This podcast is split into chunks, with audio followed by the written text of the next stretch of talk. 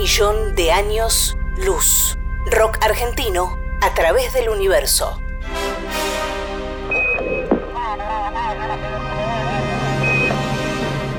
En 1977, la NASA envió al espacio las sondas Voyager 1 y 2. En ellas viaja un disco de oro con sonidos y música de la Tierra.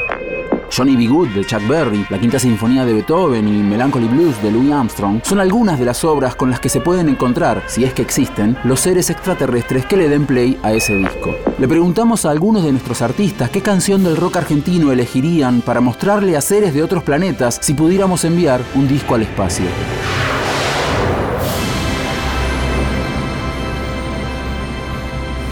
Quiero que seas feliz,